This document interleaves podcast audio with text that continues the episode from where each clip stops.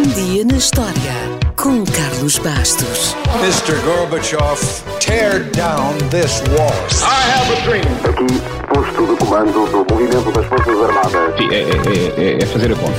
Houston, we have a problem. Yes, we can. And now for something completely different. Não é todos os dias que falamos de uma cidade, mas hoje vamos falar de uma das cidades mais conhecidas do mundo. Uma cidade que foi oficialmente fundada a 15 de maio de 1905. Faça as malas, porque hoje vamos até Las Vegas. Viva Las Vegas! Viva Las Vegas!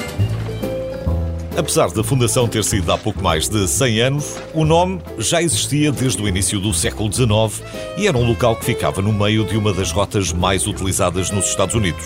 Na altura era assim. Se ainda se lembra das caravanas dos filmes de cowboys, lembra-se que não existiam estradas e também não existiam muitas rotas seguras longe dos índios.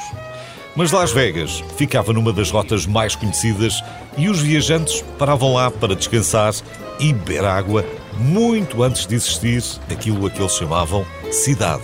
Já agora, Vega é uma palavra castelhana que caiu em desuso e que se referia a terras planas. Portanto, podemos traduzir de uma forma livre Las Vegas por as pradarias ou os prados. Ora, o tempo foi passando e já no início do século XX a cidade ainda só existia há 5 anos, mas existiam décadas de jogo de todos os tipos. Quando relutantemente o Estado do Nevada foi forçado a cumprir a lei anti-jogo e todos os jogos foram proibidos, ia sendo o fim de Las Vegas e também uma das fontes de rendimento mais importantes para o Nevada. Mas em 1931 tudo mudou quando um presidente americano mandou construir uma obra que hoje tem o seu nome, a Barragem Uvas. Isso trouxe à cidade milhares e milhares de jovens trabalhadores que precisavam de hotéis, bares, teatros e, claro, casinos, que foram construídos, em grande parte, alegadamente, pela máfia. Tanto quanto sabe. E já se sabe que que acontece em Las Vegas fica em Las Vegas. Mas sempre se vai saber de alguma coisa. O gangster Bugsy Siegel, por exemplo, chamou Flamingo ao seu casino, um dos locais mais icónicos da cidade, em homenagem a uma namorada que tinha pernas longas e magras. E se em Las Vegas tudo é feito para dar nas vistas, 17 dos 20 maiores hotéis dos Estados Unidos tinham de estar lá.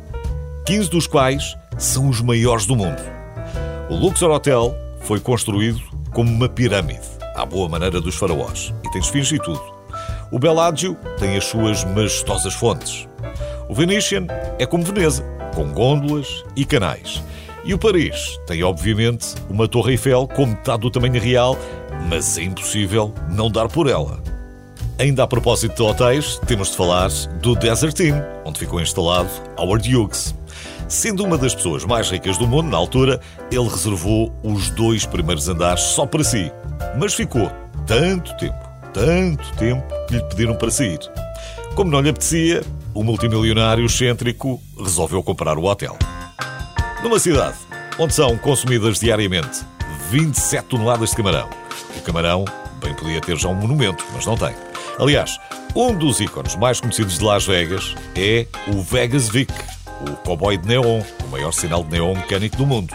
O outro ícone mais conhecido será provavelmente a placa de Las Vegas que aparece em todo o lado.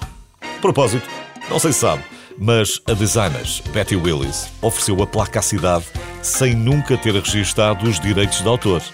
Imagina quantos ímãs, porta-chaves, t-shirts ou autocolantes a dizer Bem-vindo à fabulosa Las Vegas foram vendidos por ano sem que a pobre Betty, que morreu em 2015, tivesse ganho um único cêntimo. E olhe que em Las Vegas tudo vale dinheiro, inclusivamente as luzes dessa tal placa que são substituídas anualmente e são imediatamente vendidas como lembranças.